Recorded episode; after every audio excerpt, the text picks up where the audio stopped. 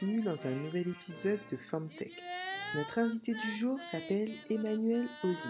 Elle est chef de projet SI chez un des leaders du luxe et des cosmétiques à New York et aujourd'hui elle vient nous parler de son parcours, son métier et des enjeux du CRM. Notre invitée vient d'arriver. Bonjour Emmanuelle.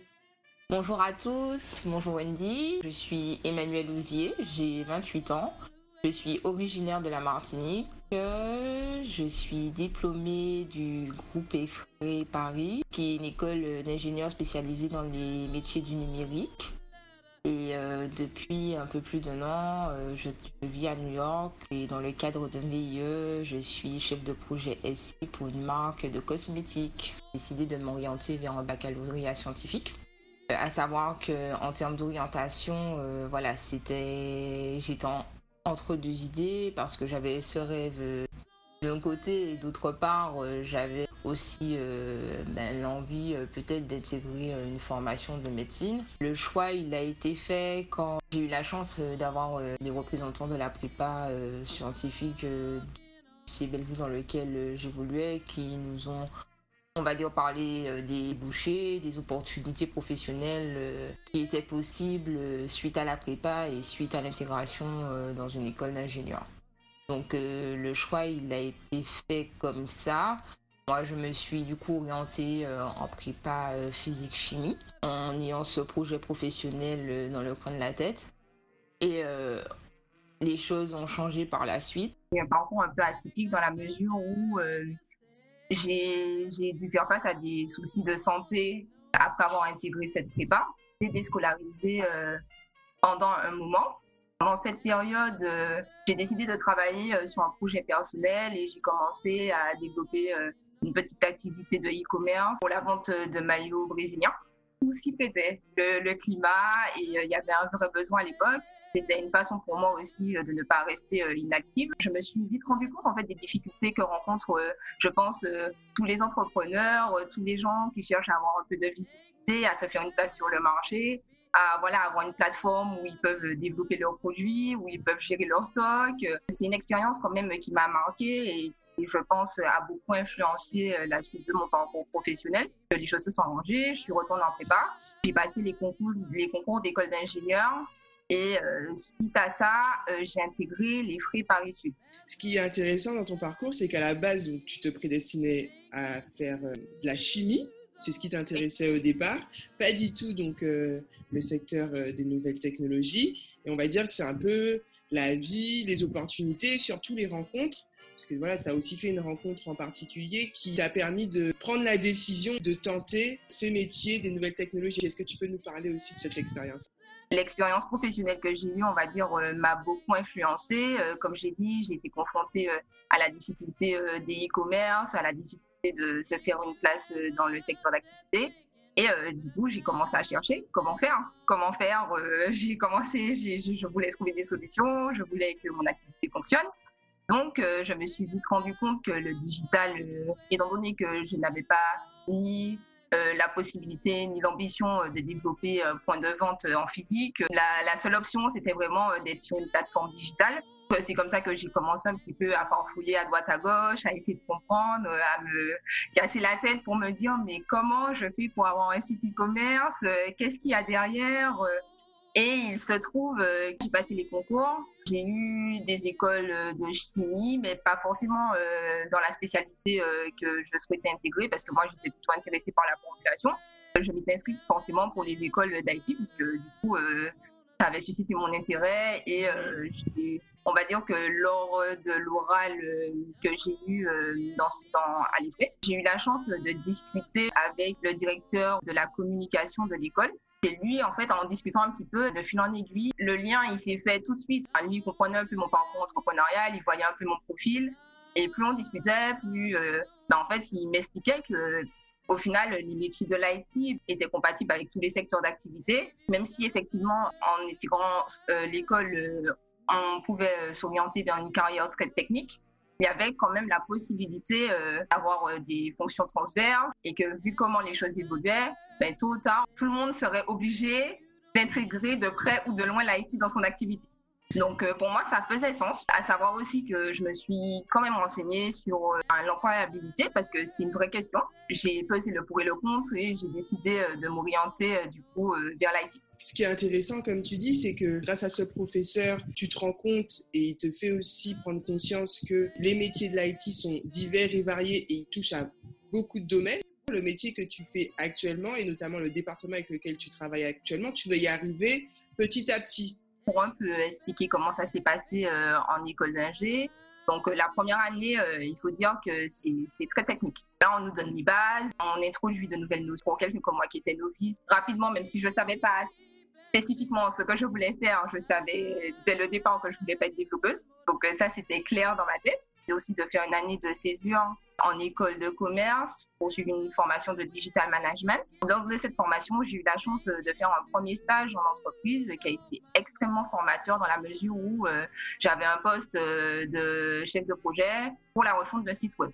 Novice sur le sujet, on m'a donné un budget à ne pas dépasser, on m'a donné une date butoir et on m'a dit il faut que ça fonctionne. il faut que quand tu t'en ailles, ça fonctionne. Donc, euh, il se trouve que dans cette entreprise, il n'y avait pas du tout, euh, il y avait pas du tout d'équipe technique, il n'y avait pas du tout d'équipe euh, IT. J'ai fait un appel d'offres. C'était une entreprise qui était spécialisée dans les métiers du design et de la nouvelle technologie. Donc, ils avaient quand même des contacts, des développeurs qu'ils côtoyaient. J'ai travaillé avec quelqu'un au développement du site Internet. Pu atteindre l'objectif et j'ai livré le site web en temps et en heure j'ai rapidement pris conscience que c'était mon background technique en fait qui m'avait permis en fait de mener à bien et de pouvoir dans certains cas ben, prévoir les risques, orienter euh, un peu les développeurs et puis j'ai naturellement en fait ce côté un peu euh, fonctionnalité. Euh. Suite à ça, je suis retournée dans mon école d'ingé où j'ai intégré la spécialité Business Intelligence. Il faut dire qu'à l'époque, il y avait beaucoup de nouveaux métiers qui émergeaient. On commençait à parler de la data, big data. C'était vraiment en fait euh, la majeure en fait qui me permettrait par la suite de m'orienter, de choisir une spécialisation et justement de rester un peu euh, sur des fonctions, on va dire, euh, pas pas uniquement techniques. J'ai commencé à m'épanouir parce que aussi en ayant une première expérience en entreprise, on arrive à faire le lien en fait. En M1, dans une école d'ingénieur, j'ai eu l'opportunité de travailler en tant que chef de projet SI une fois de plus. La notion de chef de projet SI est assez vaste dans la mesure où on peut être chef de projet SI euh, pour plein de domaines, plein de spécificités, plein, euh, on va dire, de métiers liés à la tech. Dans le cadre de ce stage, en tout cas, et dans le cadre de l'émission jusqu'à aujourd'hui, euh, je travaille plutôt dans ce qu'on appelle la MOA, assistance à maîtrise d'ouvrage, où je vais vraiment avoir une fonction technico-fonctionnelle, où je vais répondre à un besoin utilisateur. Comment traduire ça de façon simple? J'ai des utilisateurs qui ont un problème donné. Je réfléchis derrière à comment je peux le résoudre en mettant en place des systèmes, euh, d'information. Donc, euh, quand on dit système d'information, ça peut être un site internet, une application, une évolution sur un site web, un écran digital où on récupère de la donnée, un tableau de bord avec des, métriques et euh, des indicateurs de performance. Le cadre de ce stage-là, c'était vraiment la mise en place en fait d'un tableau de bord qui permettrait en fait euh, aux équipes du coup de cet atelier d'avoir une vision 360 en fait des processus liés à la fabrication euh, des produits finis. Je l'ai pas précisé, mais euh, je travaillais du coup pour une entreprise dans tout ce qui est l'industrie de la joaillerie et de l'horlogerie. On est sur une clientèle qui s'attend à avoir un service à la hauteur de ce qu'elle paye. Il y a un processus de fabrication des, des bagues de fiançailles, par exemple, cette entreprise avait décidé en fait de, faire des flux de, personnalisation. C'est-à-dire le client va en boutique, il choisit euh, son type de bague, il choisit sa pierre. Donc, euh, du coup, on est sur un produit qui doit être fabriqué de bout en bout. Dans l'atelier, les joailliers, ils avaient quatre jours en fait pour finaliser euh, le produit. Pour pouvoir un petit peu organiser tout ça, euh, permettre en fait ben, de répondre justement à cette problématique, de répondre aux délais. Il fallait donner de la visibilité sur le reste à faire, euh, sur euh, ce qui serait prévu par la suite, afin d'organiser des équipes. Pour répondre à ce problème donné, j'ai dû mettre en place un tableau de bord avec des données qui venaient de l'ERP de l'entreprise. Est-ce que tu peux expliquer ERP L'ERP, on va dire que c'est un outil qui est assez complexe. C'est une base de données qui va centraliser euh, tous les flux qui sont liés à la logistique, tous les flux qui sont liés à la commande, tous les flux qui sont liés aux ventes, aux données de finances et à la gestion des stocks. Donc après, euh, on peut avoir des variantes en fonction des secteurs d'activité, mais euh, c'est un outil central, central euh, au sein des entreprises. Après ce second stage, tu en fais un troisième. J'ai eu la chance de faire un stage dans une entreprise du secteur du luxe. Mon amour pour les cosmétiques n'a jamais disparu. Porteuse de cela, j'ai osé en fait. J'ai osé et décidé de postuler dans des entreprises qui sont spécialisées dans, dans, dans, dans ce secteur. Et du coup, euh, c'est comme ça que j'ai rejoint euh, un des leaders mondiaux du luxe. Cette nouvelle entreprise que tu rejoins, tu continues dans, cette, euh, dans ce métier donc, de chef de projet ici, donc d'abord en stage et ensuite tu l'intègres au final, parce qu'au départ c'était en France, si je me souviens bien. Oui. Et ensuite, quand tu intègres cette structure, tu es rattaché au département CRM, donc gestion de relations clients. Est-ce que tu peux nous expliquer un petit peu tes tâches, ton métier, ce que tu y fais? Quels sont les enjeux aujourd'hui de ton métier au sein de cette structure?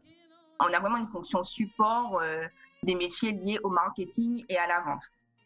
Donc, euh, en tant que chef de projet SI, mes fonctions se mettent en place selon, euh, on va dire, la méthodologie de la gestion de projet SI. Si je pourrais donner un peu une répartition de ce que je fais, 25% de mon temps euh, sert vraiment à travailler avec euh, les métiers, donc euh, les métiers que je vais supporter, les, utilisateurs finaux pour lesquels on va développer des systèmes applicatifs. Je vais faire vraiment avec eux un travail de compréhension des, process, des processus qui sont déjà en cours, comprendre un peu leurs problématiques, comprendre en quoi ils pensent que je pourrais y répondre, qu'est-ce qu'ils souhaitent, qu'est-ce qu'ils visualisent. C'est la première phase. Donc, euh, suite à ça, je vais être en mesure de rédiger un cahier des charges fonctionnelles et techniques où euh, je serai capable, je vais définir en fait toutes les actions et toutes les fonctionnalités que je souhaite développer pour cet outil. On va dire qu'il y a 30% de temps lié à tout ce qui est benchmarking de solutions. Donc, qu'est-ce qu'on appelle le benchmarking de solutions? Euh, ça va être, euh, ben voilà, chercher en fait. Il y a toujours plusieurs façons d'y répondre. Pour donner un, exemple, euh, si on développe un site web, ben, on va se demander sur peut-être quelle plateforme on va le développer, si c'est un CMS, si c'est quelque chose, si c'est un CMS, si c'est une solution déjà clé en main, ou si on fait quelque chose, on fait quelque chose paramétré de bout en bout en interne. Donc, on fait du dev pur et dur et on part de zéro. Il y a toujours euh, ce travail de réflexion, ce travail de recherche. il faut savoir que dans le monde de la technologie, euh, ça évolue constamment. Il faut toujours faire de la veille, il faut toujours s'informer. Euh. J'ai un poste, comme je l'ai dit précédemment, vraiment technico-fonctionnel. Donc, la partie fonctionnelle, en fait, représente pratiquement 50% de mon activité. En parallèle, je vais travailler sur tout ce qui est conception technique. Je travaille avec des équipes techniques. Euh, du coup, avec ces équipes techniques-là et en fonction du cahier d'échange que j'aurais dû rédiger euh, précédemment, euh, on va réfléchir et on va faire une étude de faisabilité et je vais leur expliquer le besoin et m'assurer que ça corresponde aussi à l'architecture EXI de l'entreprise. Donc, c'est-à-dire savoir si ce nouveau système que je vais implanter n'est pas une répétition de ce qui existe déjà, parce que ça, c'est un risque aussi. Et est-ce qu'il pourra s'intégrer de façon à nous donner les informations ou est-ce que l'utilisation qu'on va en faire va permettre de répondre aux besoins des utilisateurs? Il y a aussi toute une partie euh, gestion de budget, planning. Il n'y a pas vraiment de journée type. Après, il y a une deuxième phase et cette deuxième phase, ce sera tout ce qui est lié au suivi du projet et la recette de réalisation. Quand on met en place quelque chose de nouveau, il faut essayer pour voir euh, si ça fonctionne. Si ça marche. voilà, c'est ça.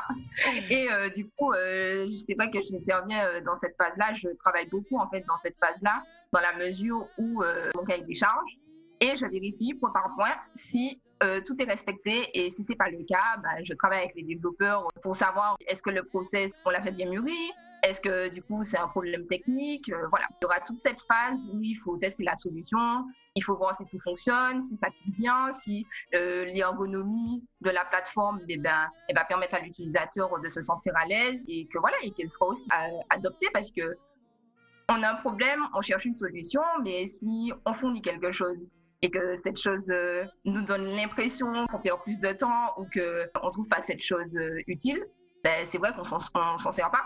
Donc, j'ai aussi tout ce rôle-là en fait d'accompagnement. Ce rôle d'accompagnement vient avec qui est formation, accompagnement de l'utilisateur pour sa montée en compétence sur l'outil. Et c'est vraiment au quotidien parce que on met en place des systèmes applicatifs.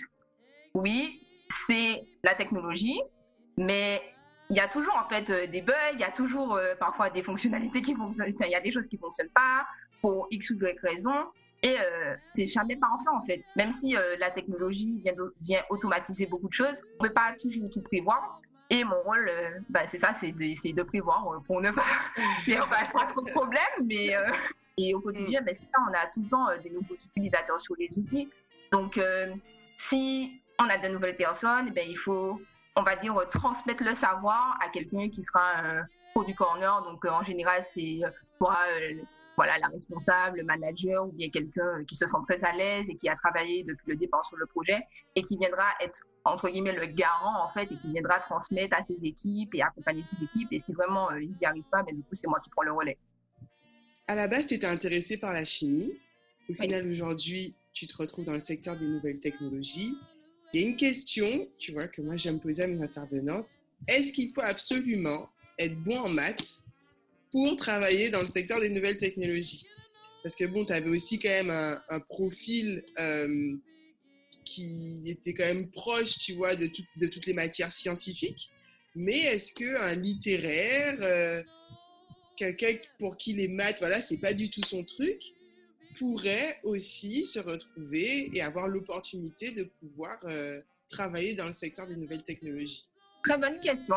Pour le coup, je pense qu'il n'y a pas de profil type. En fait, il y a de la place pour tout le monde. Comme je l'ai dit précédemment, aujourd'hui, en fait, c'est un élément incontournable. Euh, les nouvelles technologies, elles sont présentes, mais dans tous les secteurs d'activité, dans toutes les, dans toutes les entreprises, qu'on fasse du service, qu'on vende du produit, euh, qu'on fasse de la grande distribution, qu'on soit dans l'aéronautique, il y a forcément un endroit dans le process où on a besoin des nouvelles technologies. Donc, forcément, en fonction des appétences, en fonction de, déjà, c'est un premier point, en fonction de ce qu'on aime, parce que comme je l'ai dit précédemment, j'ai tout de suite su que je voulais être sur des, une fonction euh, transverse. Je n'avais pas du tout envie, en fait, de, de m'orienter vers quelque chose d'uniquement technique ou euh, je fais que du développement. Très rapidement, j'en ai pris conscience.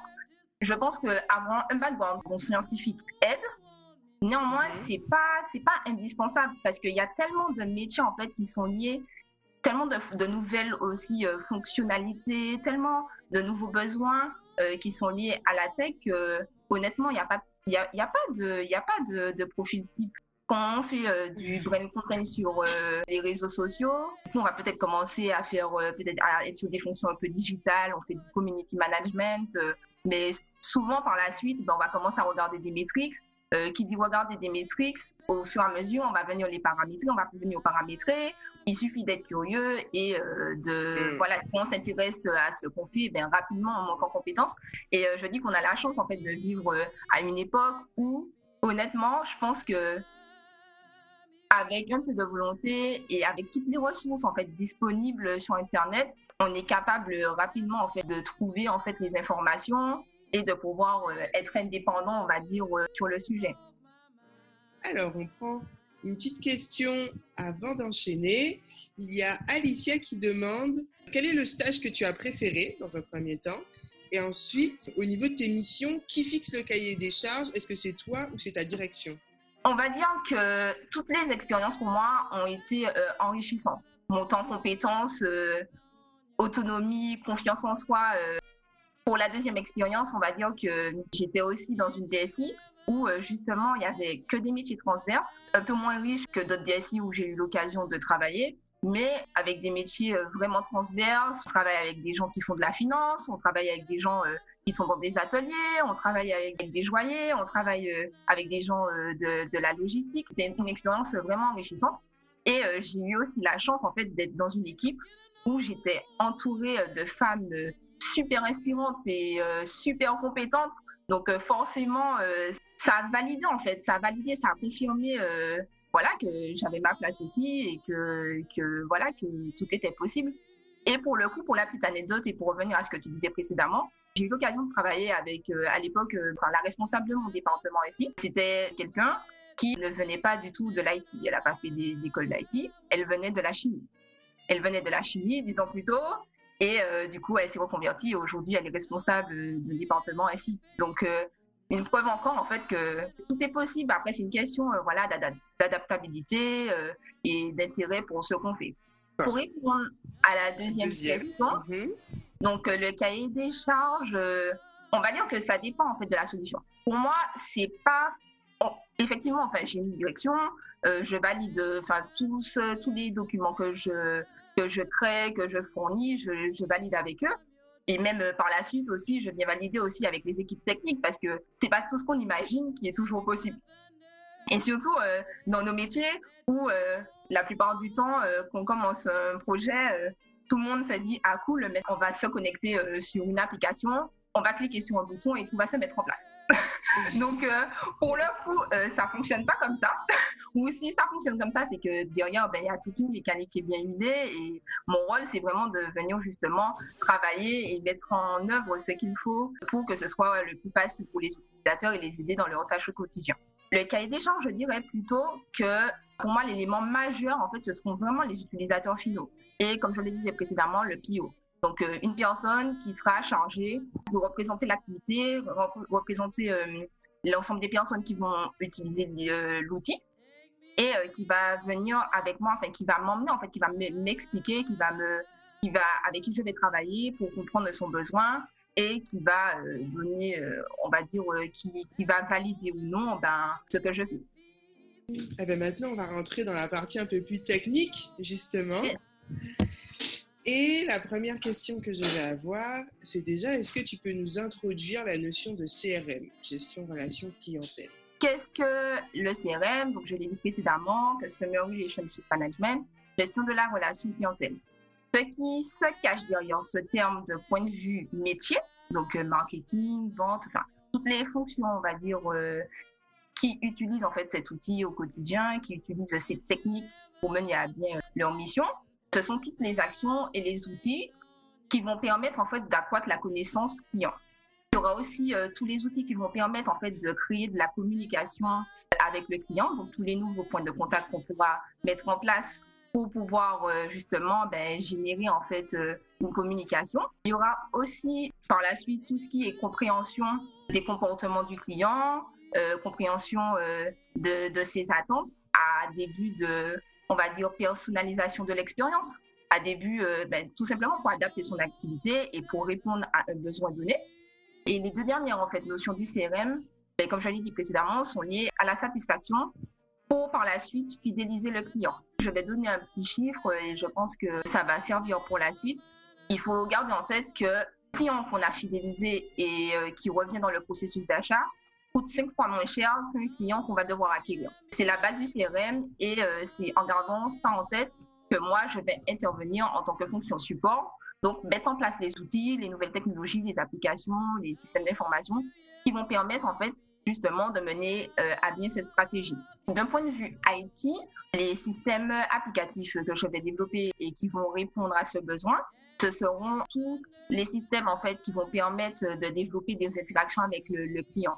Je vais donner quelques exemples. Tout ce qui est lié au call to action, c'est-à-dire on est sur un site internet, parfois on va avoir un petit pop-up. Cliquez par-ci, on va avoir une publicité, on va avoir euh, fameuse page de newsletter où on nous demande euh, systématiquement de s'inscrire. C'est le genre de fonctionnalité euh, qu'on va développer dans le cadre de projets CRM. Ça va être aussi ben, peut-être le développement voilà, de chatbox parce que euh, si on voudrait que le client puisse contacter facilement le service client ou se renseigner sur les activités de l'entreprise ou faire des demandes d'information. Est-ce que tu peux aussi donner, euh, parce que ça j'avais trouvé ça très intéressant, justement les, les quatre phases par rapport au cycle de vie du client? Les quatre phases par rapport au cycle de vie du client, il y aura une phase d'acquisition, donc euh, la phase d'acquisition où on va commencer déjà par identifier le client. On va essayer, on va faire en sorte que le client, en fait, euh, s'intéresse à nous. Pour que le client s'intéresse à nous, il faut qu'on soit visible, qu'on ait une certaine notoriété qui donne envie au client ben, de s'intéresser à nous, parce que soit parce qu'il a un problème donné ou soit parce que l'activité ou ce qu'on propose euh, l'intéresse. Dans le cadre du CRM, ce qu'on essaie de mettre en place, on va dire que c'est une stratégie d'omnicanalité. Donc, c'est-à-dire, on va multiplier en fait justement ces points de contact et ça va passer de l'implémentation euh, des réseaux sociaux, la redirection des réseaux sociaux vers le site internet et pour la plupart, euh, je pense maintenant le site internet. C'est la première phase. J'ai dit que c'était des clients, mais c'est pas très juste. On identifie en fait les clients en deux catégories. Donc, il y a ce qu'on appelle les prospects, donc euh, les gens en fait avec qui on a une première prise de contact, mais qui n'ont jamais acheté. Et il y a le vrai client euh, qui a déjà acheté, qui a déjà passé l'acte de l'achat. Il y a une deuxième phase en fait où euh, toutes les fonctions en fait qui sont liées aux stratégies de vente et tous les commerciaux vont en fait utiliser ben, les informations qu'on a récupérées depuis ces points de contact donc euh, depuis les interactions qu'on a eues avec le, client euh, dans les points de contact, et euh, ils vont venir ben, du coup se positionner, peut-être communiquer avec ce client. Toujours cette phase-là où on arrive à créer en fait chez cette personne l'envie de passer l'acte de l'achat. En troisième phase, il y a la partie en fait de la satisfaction. c'est la partie après-vente qui est liée vraiment à tout ce qui est satisfaction client. Mon client, il a passé l'acte de l'achat, ok, je suis content, j'ai empoché l'argent. Dans la stratégie CRM, en fait, l'idée, c'est de le satisfaire pour le fidéliser. Donc, quelles sont les actions en fait qu'on va mettre en place pour que le client ben, soit satisfait de l'expérience? Tout ce qui est lié à la logistique, mais s'il a acheté quelque chose sur Internet, euh, que ça arrive euh, à bon port. Euh, ça va être aussi si mon client n'est pas satisfait ou il a un problème, qu'on puisse l'assister, qu'on puisse écouter son désagrément. Et du coup, il y a plein d'outils en fait euh, qui vont être mis en place dans ce, dans ce cadre-là. Cette dernière phase en fait de fidélisation, en gardant le chiffre en tête que ça coûte 5 fois moins cher en fait, de convaincre en fait un, ancien client de réacheter euh, dans son entreprise, on va euh, du coup ben, faire des analyses pour comprendre en fait un petit peu son comportement et améliorer on va dire la façon de communiquer avec lui et lui donner euh, l'envie en fait d'être, euh, on va dire, un fédérateur de la marque dans la mesure où s'il est satisfait, ben, il va en parler autour de lui. Il y a un élément aussi qui est important, c'est justement la récolte de ces données. Oui. Pour aussi bien comprendre déjà quelles sont les données qu'on peut vouloir récolter sur ses clients. Et une fois qu'on a récolté ces données, qu'est-ce qu'on en fait Et il y a quel outil justement on les traite? L'objectif final des stratégies CRM, c'est euh, avoir une connaissance client accrue, comprendre euh, qui ils sont, qu'est-ce qu'ils cherchent, comment on peut répondre à leurs besoins, est-ce qu'on met en place des actions efficaces, est-ce que les stratégies, tout ce qui est lié euh, à la pub, toutes les actions qu'on a mis en place répondent en fait à leurs attentes. Il y a différents types d'indicateurs. Nous, on appelle ça des KPI. Il y a tous les indicateurs qui sont liés à la segmentation. C'est vrai qu'on dit chaque être, chaque esprit. Ça, c'est indéniable. Mais il y a quand même des similarités dans les comportements des clients. Nous, on va venir vraiment, en fait, euh, essayer de comprendre d'où ils viennent, donc sur quel canal de communication euh, ils ont tendance à communiquer. Et si on voit que ben, sur, pour une activité donnée, euh, si à chaque fois que le client essaie de contacter le service client, il appelle, on va maximiser nos équipes. Les équipes du service client vont être plus nombreuses à, répondre au téléphone et il y aura moins de personnes, par exemple, qui vont peut-être gérer les réseaux sociaux ou euh, venir euh, sur le chatbox pour répondre aux clients directs. On essaye vraiment, en fait, de, comprendre qui ils sont. Dans la segmentation, en fait, il y a une notion quand même qui est assez importante. On essaie, en fait, de faire un profil type de nos clients et euh, de les segmenter grâce à ça. Donc, ça peut être la tranche d'âge, quel type de client était prospect est devenu un vrai client, un vrai consommateur. C'est tout ce qui est lié vraiment à le fait de les départager et d'arriver à identifier euh, chaque personnalité. Un deuxième type d'indicateur, les indicateurs qui sont liés au comportement.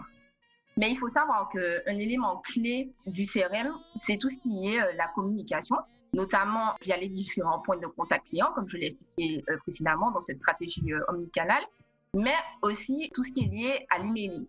L'emailing, euh, c'est un élément euh, clé, c'est un élément qui nous permet de façon efficace de s'assurer en fait du client à qui on s'adresse, de vérifier son identité et euh, on est sûr de le toucher. Certains KPI en fait qui sont incontournables dans le domaine du CRM. Je vais parler du taux de rétention. Le taux de rétention, c'est plutôt est-ce que mon client en fait quand il a acheté une première fois, est-ce qu'il va acheter de nouveau? Les paniers abandonnés, les données qui sont liées par exemple à l'endroit où le client va cliquer. Donc, on va se demander ben, qu'est-ce qui, qu'est-ce qui l'intéresse vraiment?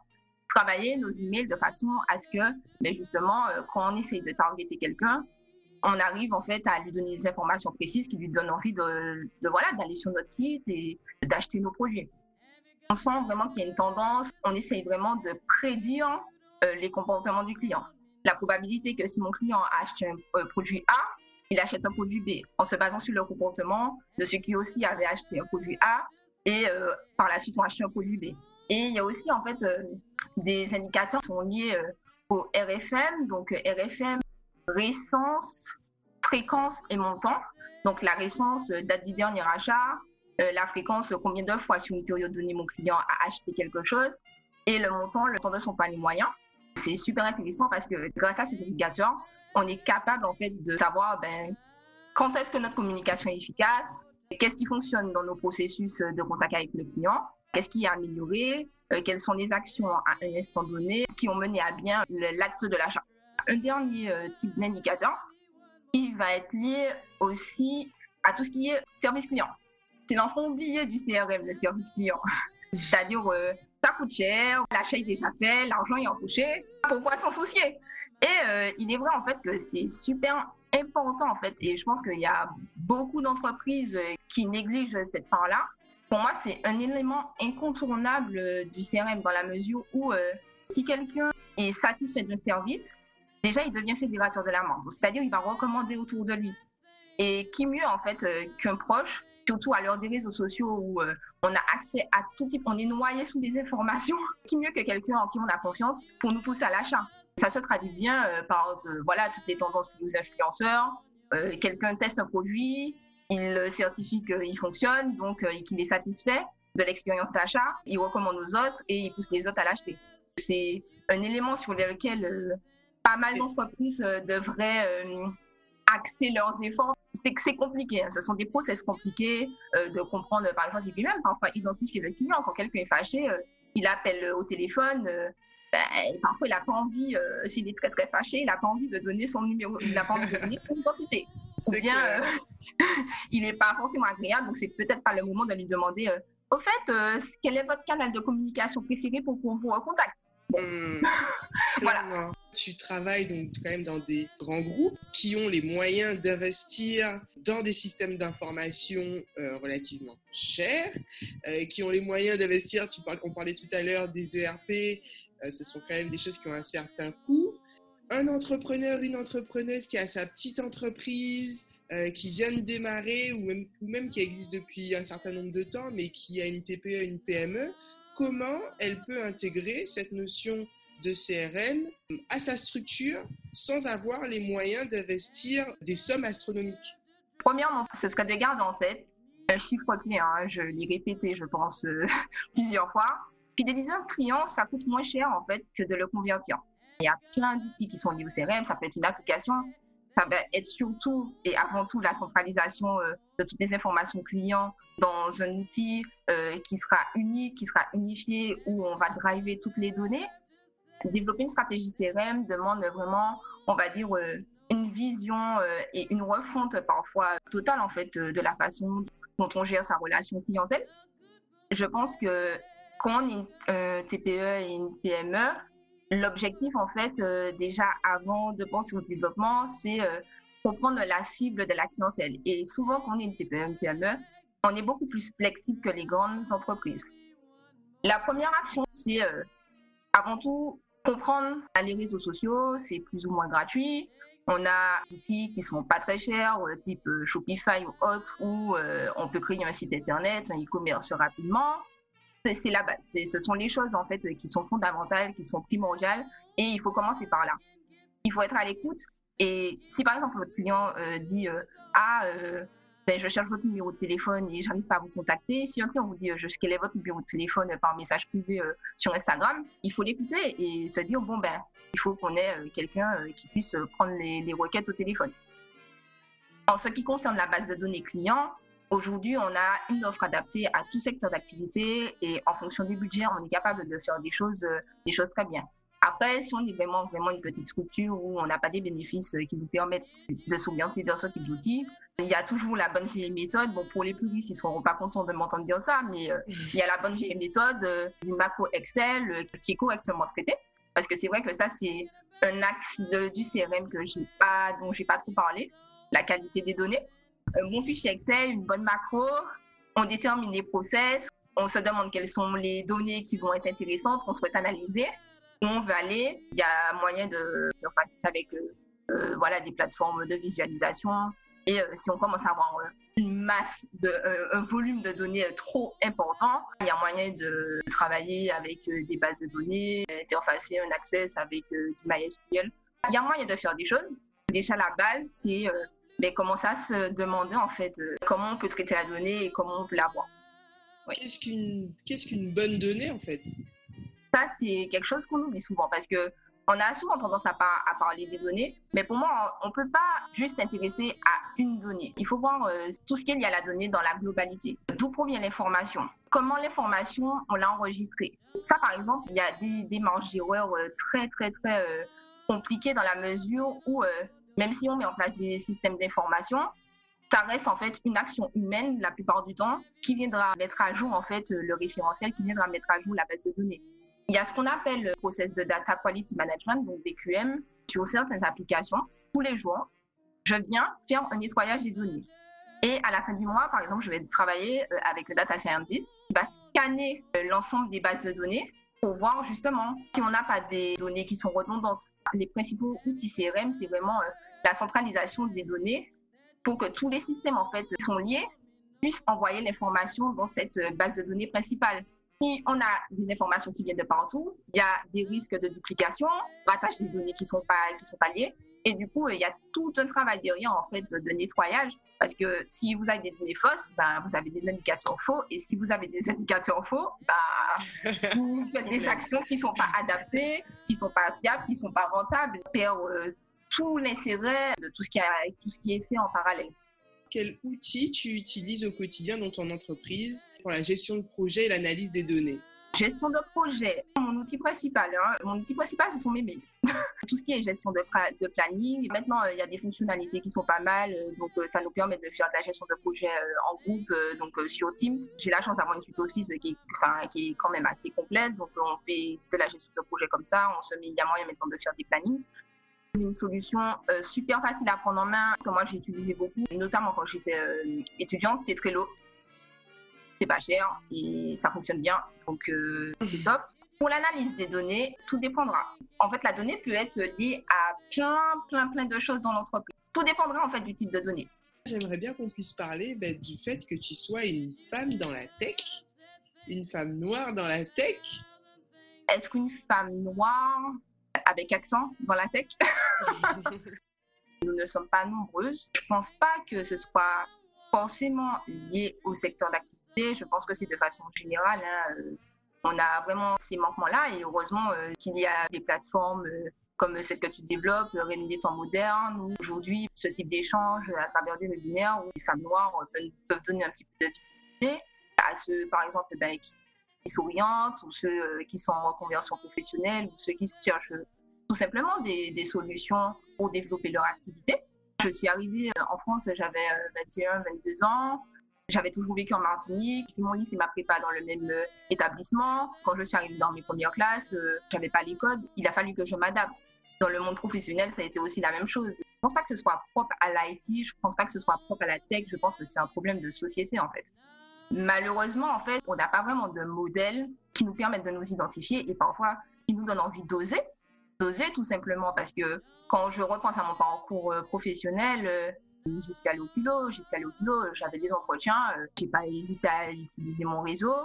J'ai été en prépa avec quelqu'un, je vois qu'il est en relation avec quelqu'un qui travaille dans l'entreprise, ne pas hésiter à lui demander de me mettre en relation et prendre le temps de discuter soit autour de café ou soit même sur LinkedIn, hein, tout simplement.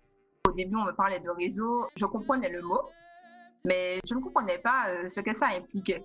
Aujourd'hui, je peux dire que c'est fondamental. Parfois, le réseau, en fait, euh, c'est pas forcément des gens euh, qu'on connaît personnellement. Le réseau, en fait, c'est la mise en contact. Aujourd'hui, on a la chance d'avoir les réseaux sociaux, d'avoir de la visibilité surtout. Il faut utiliser ça, il faut sortir de sa zone de confort et ne pas hésiter en fait à solliciter. Il ne faut pas avoir peur de demander, il ne faut pas avoir peur ben, de se confronter. Et au mieux, on réussit, on. Et au pire, ben, il y a toujours un moyen de rebondir. Comme je l'ai dit, euh, le monde de la technologie est tellement vaste, tellement, tellement vaste. Il y a Michel qui demande si tu as déjà eu des remarques racistes ou machistes. Je compléterai en te demandant comment tu y as fait face. Je n'ai pas directement eu affaire à ce type de remarques, mais en discutant avec d'autres femmes et d'autres femmes noires dans la tech, que ce soit en entreprise, dans un environnement IT, que ce soit dans la société, on fait tout en face à ce type de remarques. Dans certains cas, c'est de la maladresse, dans d'autres cas, c'est de la méchanceté. Quand on peut, on essaie d'informer, parce que quand c'est de la maladresse et que en face la personne a la volonté de comprendre, je n'ai pas dans une démarche négative. Si on peut communiquer, si on peut en discuter, ben, tant mieux. On parle beaucoup du manque de diversité, dans les entreprises françaises, dans le secteur de la tech également. Parfois, quand on regarde vers les États-Unis, on a l'impression, de par certaines initiatives, tu vois, Women of Color in Tech, euh, il y a des festivals, Afrotech, pas mal d'initiatives qui justement donnent de la visibilité. Est-ce que toi, tu as l'impression que les choses vont plus vite et sont un peu plus en avance au niveau des États-Unis où la situation reste encore euh, critique? On a peut-être parfois plus de visibilité sur ce qui se passe ailleurs. L'air va toujours l'air euh, plus vert ailleurs. Je pense même que en ce moment, en fait, euh, tout ce qui se passe euh, d'un point de vue social et politique ici prouve bien en fait que peut-être qu'on a l'impression que ça bouge plus, qu'il y a plus de visibilité. Parfois même, ils font face en fait à des difficultés qu'on n'a pas en France, qu'on n'a pas dans des entreprises françaises. Je ne suis pas dans une démarche euh, de comparaison. Je me forme ici, j'ai encore beaucoup de choses à apprendre. Le fait d'être euh, euh, immergé dans une culture d'entreprise totalement différente, parce que c'est une entreprise française aux États-Unis. Les questions raciales et les questions qui sont liées au sexisme font partie de l'immersion et de l'expérience. Je me souviens que moi, quand je suis arrivée en école d'ingénieur, on était très très peu nombreuses. On était extrêmement peu nombreuses. Déjà, on en perd beaucoup à partir de l'entrée de la prépa. à partir de la prépa, on en perd beaucoup parce qu'elles vont se diriger peut-être euh, vers des prépas plutôt euh, euh, économiques ou littéraires. Là, en école d'informatique, c'est encore pire. Il y a eu un changement, une tendance, mais un changement fulgurant au cours des années, dans la mesure où, en dernière année, rentrée, je me suis dit, mais qu'est-ce qui se passe? On était beaucoup plus nombreuses. Et euh, je pense que par exemple, ben, dans le cadre de mon école, je vais prendre un exemple euh, voilà, que j'ai vécu. Il y a eu vraiment toute une stratégie de communication euh, dans cette direction. Ils ont mis en place de nouvelles formations, des formations peut-être plus liées à la bio, des choses euh, qui sont peut-être plus palpables, qui parlent plus aux gens pour voilà, leur donner la possibilité d'entrer dans l'école et peut-être par la suite s'orienter vers des changements de direction s'ils veulent. Comment penses-tu évoluer professionnellement? Où est-ce que Emmanuel se voit dans les, dans les années qui arrivent Pour le moment, à court et moyen terme, je souhaite vraiment continuer à me former. Je suis quelqu'un euh, qui suis assez perfectionniste dans ce que je fais. Dans tous les domaines de ma vie, j'essaie toujours de faire au mieux. J'ai encore plein de choses à apprendre, plein de choses à découvrir. Euh, il y a tellement de, nouvelles technologies, il y a tellement de nouveaux systèmes. Mon métier est beaucoup et maintenant influencé euh, par tout ce qui est intelligence artificielle. On est dans la compréhension du comportement du client. Euh, tout ce qui est BI, la BI la Business Intelligence, on fait des KPI pour le CRM, mais la BI, c'est faire des KPI euh, pour toutes les briques de l'entreprise. J'ai hâte de continuer euh, dans ce sens. Et à long terme, ben, on va dire que je nourris encore ces ambitions entrepreneuriales. Donc, j'espère et j'espère que j'aurai l'occasion en fait de pouvoir développer un projet, quelque chose qui me tient à cœur, c'est de mettre en valeur nos régions, c'est de participer à l'économie de nos régions, créer de l'emploi, créer de la visibilité. Et euh, j'espère qu'un jour, de près ou de loin, euh, je pourrai développer un projet qui me permettra euh, de réaliser ce rêve. Merci Emmanuel. Aujourd'hui, on était avec Emmanuel Osier, avec qui on a parlé donc de CRM et système d'information. Est-ce qu'Emmanuel, tu veux nous dire un petit mot pour la fin? Premièrement, merci Wendy bah, de m'avoir invité pour cette édition. Merci de m'avoir permis euh, de présenter euh, mon parcours et mes activités. J'espère que ça a été instructif. Je voudrais euh, remercier Wendy et toutes les personnes qui travaillent avec elle au quotidien, qui mettent en place en fait ces, plateformes de libre-échange où on peut effectivement parler d'entrepreneuriat, on peut parler de parcours professionnel, mais on peut parler aussi de toutes les problématiques qui sont liées bah, à notre identité. Et pour clôturer, j'en profite aussi pour ben, remercier nos deux partenaires, Aquabafest et Educarib, la plateforme média pour l'orientation des jeunes. Merci à toutes et tous. Je vous dis à très bientôt, au mois prochain, pour la troisième édition de FemTech. you me, baby, knocking on your door?